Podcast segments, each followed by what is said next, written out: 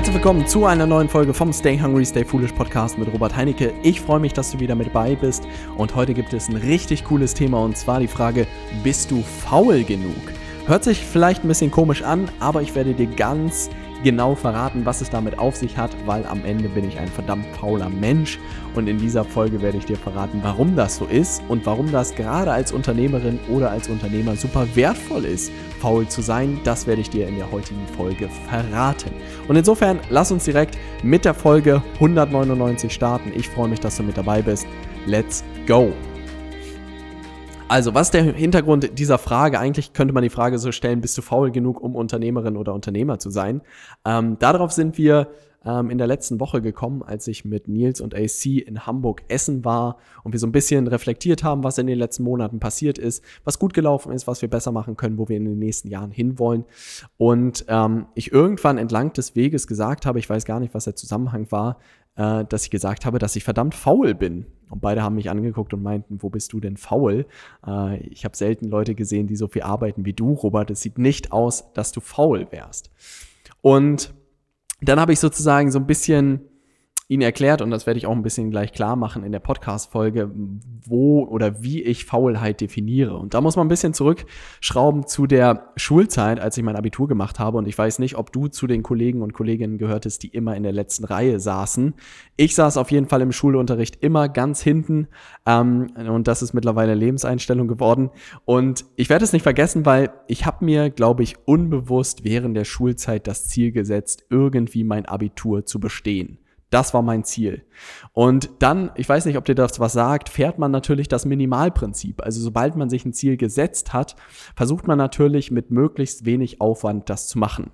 Und man muss sagen, zusammengefasst, ich habe mein Ziel erreicht. Ich habe Abi von 3,0 gemacht ähm, mit minimalem Aufwand. Also ich glaube, was ich gefühlt gemacht habe, war physisch präsent in den Stunden zu sein. Aber ich glaube, ich habe in der gesamten Oberstufe nicht einmal Hausaufgaben gemacht. Ich war mal sehr, sehr gut da drin eine halbe Stunde vor dem Unterricht da zu sein und die wichtigsten Hausaufgaben nochmal abzuschreiben. Ähm, bei jeder Klausur oder so bin ich immer sehr kreativ geworden, irgendwie das Ganze zu bestehen. Aber man sieht eigentlich wirklich klares Ziel beim Minimalprinzip, irgendwie das Abitur bestehen ähm, mit minimalem Aufwand. Und das hat geklappt. Und das ist etwas, wo es bei mir so das erste Mal Klick gemacht hat, wo ich dachte so, okay, irgendwie verstanden, du hast das irgendwie geschafft, das Ganze, und dann ging es darum, mich für das Studium zu bewerben. Das Blöde war jetzt daran, dass ich mich für ein duales Studium bewerben wollte oder das auch getan habe und da die Abiturnote doch einen größeren Einfluss hatte, als ich gedacht hatte. Also während der gesamten Schulzeit habe ich mir null Gedanken darüber gemacht, ähm, was das für Auswirkungen hat. Und dann habe ich mich für das duale Studium beworben und habe halt Absage nach Absage nach Absage nach Absage bekommen und ich glaube, ich habe 20 Absagen bekommen, bis die erste Zusage kam ähm, und war unglaublich dankbar dafür. Also wirklich für diese Chance, dass ich bei einer Tochterfirma von Wirt arbeiten durfte, da das duale Studium machen durfte. Es hat unglaublich viel Spaß gemacht. Und ich werde das nicht vergessen, weil wirklich es war der Anfang, ich bin dann nach Süddeutschland gezogen und ich werde das nicht vergessen, weil mein Vater gesagt hat, hey Robert, das, was du jetzt hier im Studium machst und lernst und die Note, die du da bekommst, wird den Grundstein für dein gesamtes Leben legen. Also ich glaube, du hast es verstanden im, in der Schulzeit, dass das Abitur halt auch Auswirkungen hatte auf deine Zukunft und jetzt im Studium ist es nochmal extremer. Und das ist so sehr hängen geblieben bei mir, weil ich dachte mir, oh Mann, wenn ich das nochmal so hinlege wie ähm, in der Schulzeit, dann wird es beruflich sehr, sehr schwer werden. Was habe ich gemacht? Ich habe mein Ziel höher gesetzt. Also dazu kam, dass ich das erste Mal in den BWL-Vorlesungen irgendwas mit Wirtschaft zu tun hatte und meine Augen geleuchtet haben, weil ich super spannend fand. Aber ich habe mir gedacht, hey, ich hatte irgendwie dieses Prinzip verstanden, Minimalprinzip an einem der ersten A-BWL-Vorlesungen, wo es um Minimalprinzip ging. Und ich dachte mir so, was ist denn, wenn ich einfach mein Ziel weiter nach oben setze? Also was ist denn, wenn ich nicht sage, ich will nur mein BWL-Studium bestehen, sondern was ist, wenn ich sage, dass ich mein Studium mit 1,0 bestehen gehen will. Und ich glaube, von Tag 1 vom BWL-Studium hatte ich mir dieses Ziel irgendwie gesetzt. Und ich dachte mir immer, hey, immer wenn ich auch bei der Hälfte dabei rauskomme, ist es immer noch zehnmal besser als in meinem Abitur. Insofern habe ich eigentlich nichts zu verlieren. Was jetzt aber ganz spannend war, dadurch, dass ich mir dieses Ziel gesetzt hatte, musste ich natürlich deutlich mehr Anstrengungen sozusagen machen. Also der minimale Aufwand, um 1,0 zu erreichen, ist natürlich deutlich höher als 3,0 zu erreichen. Ähm, und habe dann Vollgas gegeben im Studium. Also muss man wirklich sagen, ich bin da so eingetaucht, ich bin auch mehr oder weniger drei Jahre von der Bildfläche eigentlich verschwunden im Bachelorstudium, auch im Masterstudium während des Jobs und äh, in dem Studium bin ich auch wirklich versunken, weil ich dachte mir, ey, ich möchte dieses Studium so gut wie möglich hinlegen. Aber jedes Mal habe ich trotzdem gemerkt, dass ich faul war, weil ich wirklich genauso viel gemacht habe, was nötig war, um eine Klausur irgendwie sehr, sehr gut zu bestehen, aber mehr auch nicht. Und irgendwann, glaube ich, kriegt man auch so ein Gespür dafür, was man wirklich tun muss und was nicht. Ähm, und das hat gut funktioniert. Und das bedeutet, das Studium hat mir das erste Mal diese Power gezeigt, was ist, wenn man sich hohe Ziele setzt. Man muss zwar dann in der Umsetzung deutlich mehr rudern, aber da, wo man sozusagen seinen Fokus hinsetzt, da äh, landet man auch irgendwo und wenn man es am Ende sozusagen bei der Mitte ist. Ich glaube, ich bin in meinem Bachelorstudium bei 1,6 rausgekommen und ich glaube in meinem Masterstudium, ich weiß es gar nicht, 1,7? Irgendwie sowas. Jedenfalls völlig illusorisch und alle auch so, wie kann aus demjenigen das geworden sein, der irgendwie ein Abi von 3.0 gemacht hat. Aber meiner Meinung nach war es wirklich etwas, was zu tun hatte damit, sich ein hohes Ziel zu setzen. Gleiches Spiel im Job, da ging es weiter. Ich hatte mir das Ziel gesetzt, irgendwie Karriere zu machen, weil es einfach unglaublich viel Spaß gemacht. Die Arbeitswelt war irgendwie voll mein Thema. Dann auch in der Unternehmensberatung, habe gesagt, in zehn Jahren möchte ich hier gerne mit Partner sein, so nennt sich das in der Unternehmensberatung und habe dann wieder Vollgas gegeben, weil ich das verstanden habe.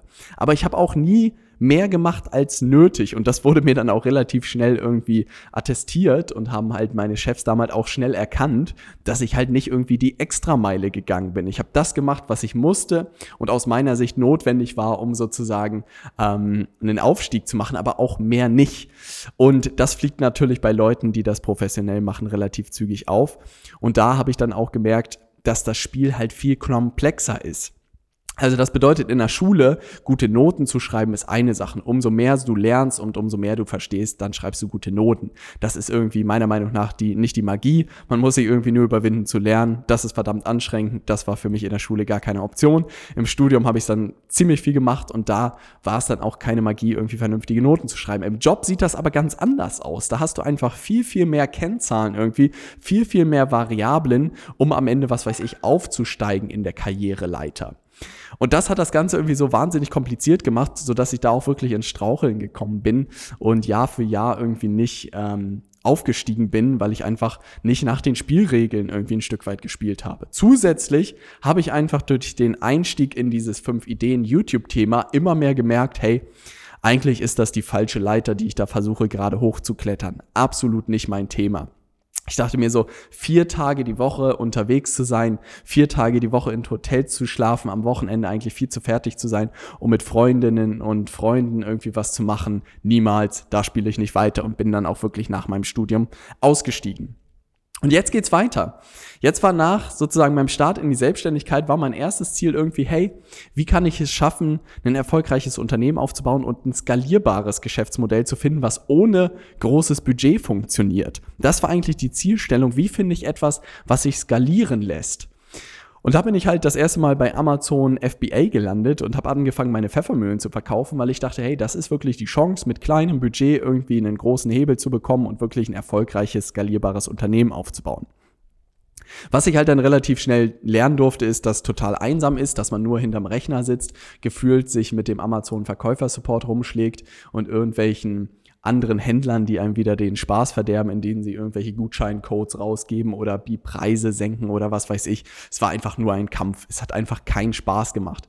Und dann habe ich halt gemerkt, das ist es nicht. Habe aber gemerkt, dass das Coaching- und Beratungsthema auch plötzlich skalierbar wurde, dadurch, dass man halt Produkte erstellt hat. Also, dass man ein digitales Coaching-Programm erstellen konnte. Und da habe ich plötzlich gesehen, hey, das ist es. Beratung war schon immer mein Thema. Es hat mir immer wahnsinnig viel Spaß gemacht, aber das Problem war, dass es nicht skalierbar war. Und dann dachte ich mir so, hey, perfekt. Da habe ich eigentlich die Grundlage für ein skalierbares Geschäftsmodell. Habe angefangen, das Ganze umzulegen und das äh, auszuprobieren und das, das, was ich in den letzten anderthalb Jahren ungefähr angefangen habe, auszuprobieren. Und es hat angefangen, irgendwie loszulegen und irgendwie Fahrt aufzunehmen. Und da musste ich tatsächlich noch relativ viel rudern, um irgendwie die, diese Kiste zum Laufen zu bekommen. Und heute ist es wirklich so, dass ich wieder merke, hey, ich habe ein Ziel, ich will ein bestimmtes Umsatzziel erreichen, egal ob es damals 10.000 Euro pro Monat waren oder vielleicht irgendwann mal 50.000 Euro oder 100.000 Euro waren. Ich überlege mir eigentlich immer zu jedem Zeitpunkt, wie kann ich das mit möglichst wenig Aufwand erreichen. Und am Anfang war es so, als ich mich selbstständig gemacht habe, dass es wirklich diese Idee war, wie komme ich mit so wenig Aufwand wie möglich an den nächsten Kunden ran? Wie komme ich mit so wenig Aufwand wie möglich an den nächsten Auftrag ran? Und dann hatte ich den Kunden, dann hatte ich den Auftrag und dann habe ich mir wieder überlegt, weil ich natürlich faul war, zu überlegen, wie schaffe ich es mit möglichst wenig Aufwand, den Kunden maximal glücklich zu machen, ja, und wirklich ein richtig gutes Projekt abzuliefern. Und ich merke einfach diese Faulheit, die in der Schule noch irgendwie belächelt wurde, ist einfach etwas, was einem als Unternehmerin oder als Unternehmer unglaublich viel bringt, weil man eigentlich immer den kürzesten Weg sucht. Das bedeutet, natürlich könnte man viel, viel mehr machen und natürlich könnte man, was weiß ich, tausend Sachen machen, um einen Kunden zu gewinnen und einen Auftrag zu gewinnen oder man beschäftigt sich einfach mit der Frage, hey, wie kann das mit möglichst wenig Aufwand funktionieren? Und dabei ist, sind am Ende äh, einige Strategien bei rausgekommen, die mir hinsichtlich sozusagen finanziell oder von der Zeit, die ich einsetze, möglichst wenig Aufwand bedeuten, um einen neuen Kunden zu gewinnen. Und das ist am Ende auch das, was ich unseren Kunden zusammen mit meinem Team heutzutage zeige, wie sie wirklich mit möglichst wenig Aufwand und mit Leichtigkeit auch am Ende an neue Kunden rankommen. Und das ist unglaublich schön zu sehen. Und das ist auch alles dieser ähm, Faulheit eigentlich äh, geschuldet, dass ich immer wieder nachgedacht habe, hey, wie kann ich mir das noch leichter machen? Wie kann ich mir das noch leichter machen? Wie kann ich mir das noch leichter machen? Und das ist einfach unglaublich cool zu sehen, dass es eine Fähigkeit ist, die in der Schule völlig verachtet wurde und es immer als ein, was weiß ich, Vorwurf man an den Kopf geworfen bekommen hat und jetzt plötzlich in diesem unternehmerischen Umfeld einfach eine Fähigkeit ist oder eine Denkweise ist, die unglaublich wertvoll ist. Und jetzt sind wir an diesen Punkt gekommen, dass Nils und AC einen großen Teil und mehrere weitere äh, Freelancer und Leute in meinem Team weit große Teile sozusagen des operativen Betriebs übernommen haben. Und jetzt saß ich in der letzten Woche auch davor und dachte mir so, hey, was sind die Dinge, die ich heute noch mache oder machen müsste, muss man sagen. Aber ich dachte mir, hey, ich bin wieder faul. Ne? Ich will das nicht mehr machen. Und da ist mir so aufgefallen, was ist jetzt das Thema, was irgendwie bei uns jetzt den ganzen Motor wieder voranbringen würde? Was ist das, damit ich mich in Anführungszeichen wieder schlafen legen kann und ich weiß, mein Unternehmen geht voran? Und da habe ich einfach gesehen, bei uns eine große Lücke im Marketing. In den letzten Monaten habe ich mich verdammt viel mit Facebook-Werbung beschäftigt, mit Funnels, mit Webinaren, mit Autorespondern, alles, was dazugehört. Aber ich habe gemerkt, dass dass ich das über die Zeit immer besser da drin werde, aber dass es nicht etwas ist, mit dem ich mich natürlich irgendwie beschäftige. Und ich habe auch gemerkt, dass Nils im Vertrieb extrem gut ist und dass Ann-Christine auch unglaublich gut da drin ist, unsere Kunden zu betreuen und einen guten Job für die zu machen und dafür eigentlich viel, viel mehr brennt, also für dieses Produktmanagement und äh, den Betrieb, dass ich dachte, hey, wir brauchen eigentlich jemanden, der wirklich für das Thema Marketing brennt, der wirklich nach Feierabend sich noch Bücher dazu durchliest, der sich schnell in das Thema Facebook-Werbung reinfuchst der Lust hat, Funnels zu bauen, der gerne E-Mails schreibt, all solche Themen. Und das ist etwas, wonach wir jetzt wirklich im Juni suchen werden, nach jemandem, der wirklich unser Marketing vollumfänglich ähm, übernehmen will, voranbringen will und das richtig zum Explodieren bringt. Und da dachte ich mir wieder, es hat sich so schön gezeigt, dass ich wieder faul genug war. Weil wenn ich nicht faul wäre, würde ich mein Marketing auch die nächsten fünf Jahre noch machen und wüsste, dass es irgendwie so mittelmäßig funktionieren würde. Aber jetzt dachte ich mir, hey, bevor ich das jetzt wieder hochfahre und wieder alle meine Zeit reinstecke, dann ist es doch viel sinnvoller, mir jemanden richtig Gutes zu suchen und den über die nächsten Jahre auszubilden, fit zu machen, dass das richtig vorangeht und dass das sozusagen auch ohne meine Zeit funktioniert. Und das ist unglaublich schön zu sehen, dass diese Denkweise, wie gesagt, die in der Schule belächelt wurde, heute eins der größten Vorteile ist, die ich als Unternehmerin oder als Unternehmer sehe. Das bedeutet, wenn du dich vielleicht angesprochen fühlst, wenn du schon immer ein Händchen für Marketing hattest, wenn du vielleicht auch Marketing studiert hast in irgendeiner Vertiefung oder so oder in der Praxis bestenfalls da Erfahrung hast, sei es auch nur, was weiß ich, mit Social Media Marketing oder so, Melde dich gerne bei uns, schreib uns eine E-Mail an äh, support.robertheinecke.com mit deinen Bewerbungsunterlagen und dann lass uns sprechen. Wir suchen auf jeden Fall jemanden, der unser Power-Team ergänzt und da Lust hat, die nächsten Monate und Jahre richtig Gas zu geben, der aber wirklich auch natürlich Interesse an Marketing hat.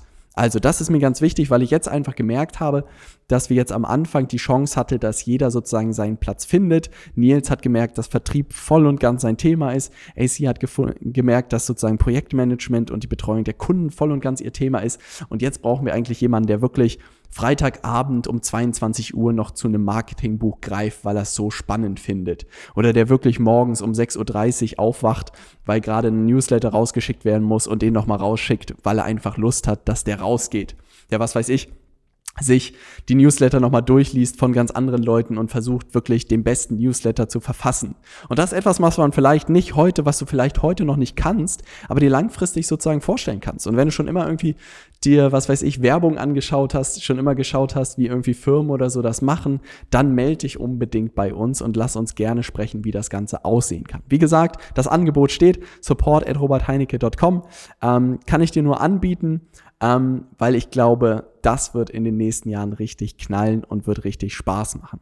Also, um die Podcast-Folge für dich zusammenzufassen, ja, die spannende Frage, die du dir eigentlich stellen kannst, ist, das ist noch ein bisschen mehr als die Zusammenfassung, die ich mir mittlerweile immer stelle, ist dieser große Dominostein, den ich schon vor zwei oder drei Podcast-Folgen vorgestellt habe, ist eigentlich, was ist die eine Sache, die alles andere irrelevant oder leichter macht?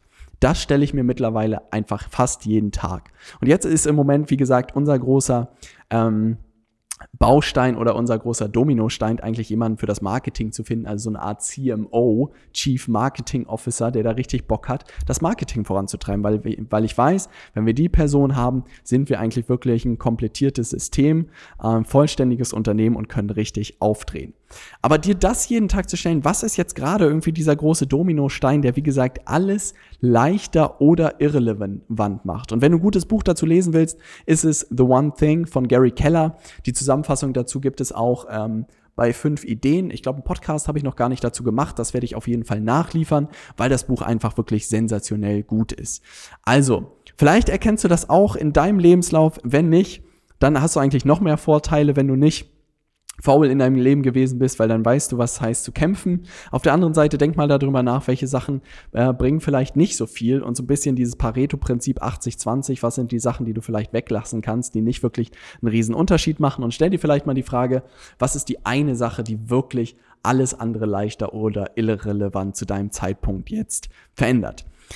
Schau gerne mal in unsere Stay Hungry Community. Da veröffentliche ich gerade jeden Tag ein neues Video rund um das Thema Unternehmertum, rund um das Thema Marketing, ähm, Vertrieb, Coaching, Beratung. Also wenn du da die besten Tipps und Tricks haben willst, dann komm einfach auf Facebook in unsere Stay Hungry Community. Ich freue mich von dir zu lesen, zu hören und dann hören wir uns in der nächsten Podcast-Folge. Bis dann, stay hungry, dein Robert.